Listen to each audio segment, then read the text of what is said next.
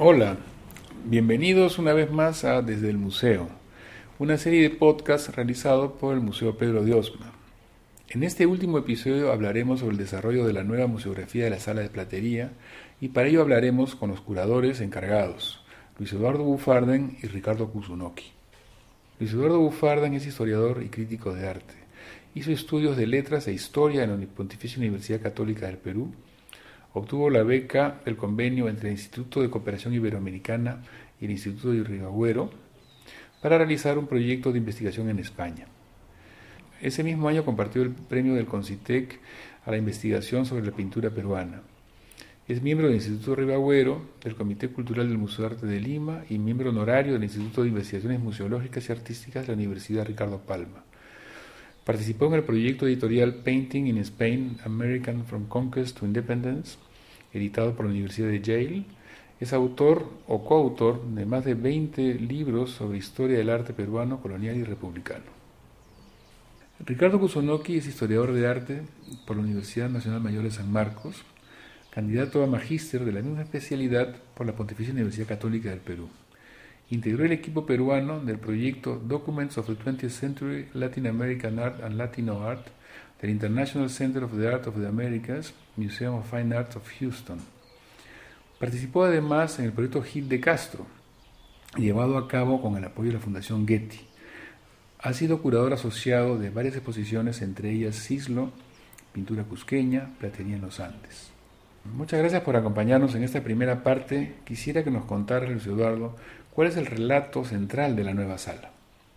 Eh, la sala de platería del Museo Pedro de Osma eh, nos muestra un panorama bastante abarcador del trabajo de la plata eh, durante el virreinato del Perú y que se prolonga hasta los primeros años republicanos.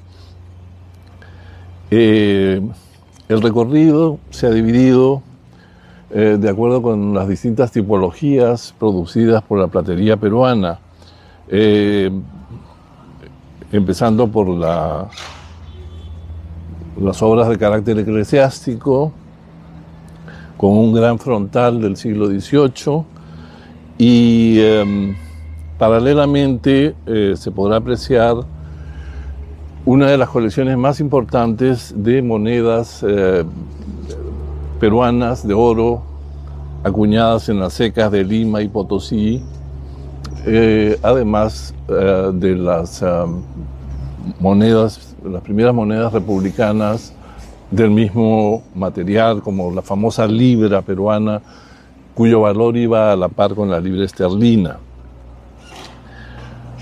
Otra sección eh, nos muestra el trabajo de la, de la vestimenta litúrgica y va acompañado con un cuadro muy importante de la colección eh, representativo de la Virgen de los Sastres, eh, la Virgen patrona de los Sastres que realizaban los ornamentos litúrgicos como las cazullas, y las dalmáticas que se van a ver ahí eh, de los siglos XVII eh, y XVIII.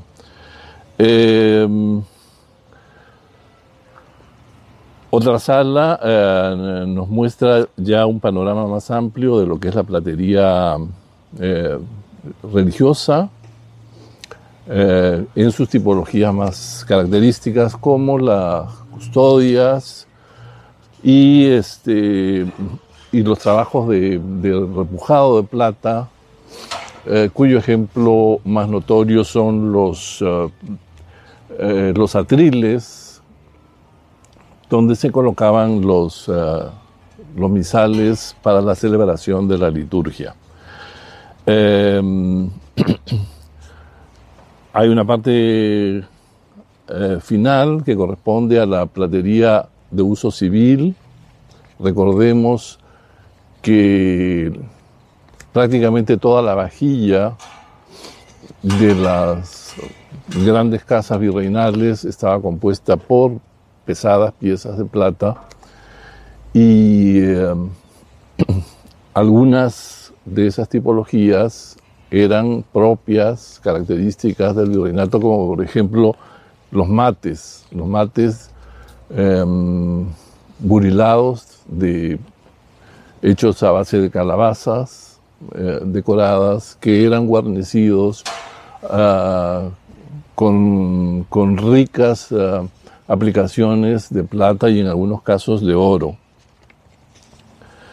Em, el recorrido incluye em, un conjunto muy interesante que está conformado por un altar con, su, con el, el Cristo de marfil llamado Cristo de la Balvanera, que fue el que trajo la familia Osma en el siglo XVIII y que está complementado por un uh, rico frontal textil con bordaduras de oro y plata.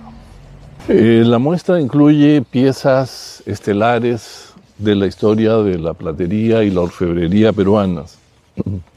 Eh, por ejemplo, eh, un frontal surandino fechado en 1785 y firmado por el maestro Moya, que se exhibirá ahora por primera vez.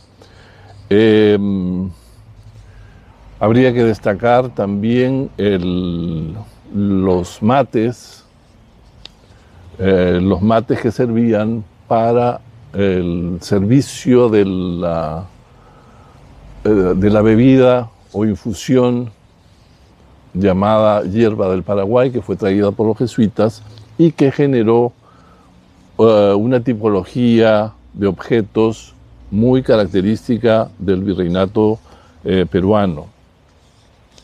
En el campo de la platería eclesiástica, aparte del frontal ya mencionado, están, por ejemplo, las custodias. Hay una custodia muy importante eh, que vemos también representada en un cuadro de la colección eh, donde se ve la escena alegórica de la adoración de la Eucaristía por el rey de España y el Papa.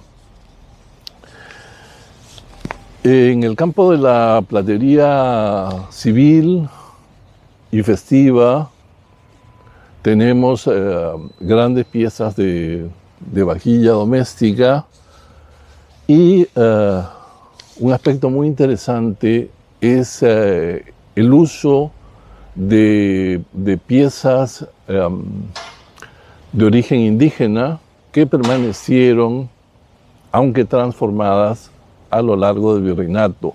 Es el caso de los tupus, que son unos alfileres decorados con los cuales se prendía la yigya eh, dentro de la vestimenta, sobre todo de las mujeres de la nobleza eh, indígena. Eh, además, la platería de tradición virreinal continuó vigente en los usos festivos del primer siglo republicano, sobre todo a través de, los bastones de baile, de los em, chicotes decorados con mangos y con figuras de, plata, los eh, trajes em, adornados con los trajes de danza que llevaban adornos de placas de de plata y, una serie de objetos de carácter utilitario y a la vez suntuario utilizados por la élite eh, provinciana y rural, em, como por ejemplo los, eh, los mates, los mates em, para el servicio de, la mesa, los azucareros, eh, y objetos de adorno, las, coqueras, por ejemplo, eh, y todo el, rango de objetos producidos alrededor de la, del apero, del apero ecuestre típico de la, de la um, del mundo rural, sobre todo de la costa, compuesto no solamente por la montura, sino también por las, los estribos, que eran elementos especialmente trabajados con aplicaciones de plata. Muchas gracias, Luis Eduardo. Ahora, Ricardo, cuéntanos un poco acerca de las piezas centrales de la exposición.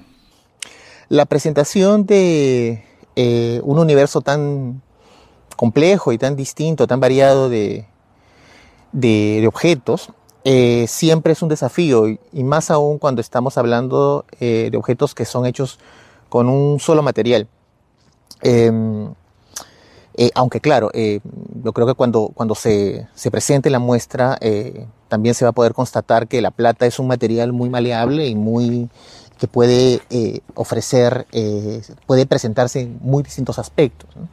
Pero en sí, em, eh, es un desafío museográfico grande porque eh, em, hay una serie de, requerimientos, ¿no? ¿Cómo, hacer que la plata se vea bien? Eh, hay un, proceso de selección incluso básico de, cuáles son los colores que han de, con los que ha de, que ha de tener la sala, cuáles son el de qué manera se van a disponer. Son objetos, hay objetos grandes como el frontal, que es una pieza que mide más o menos eh, un metro por dos metros, por dos metros y medio de largo, pero también hay piezas muy chiquitas, eh, porque eh, son tazas, incensarios, una custodia, incluso también hay una colección de monedas, que las monedas, es una colección de monedas que es un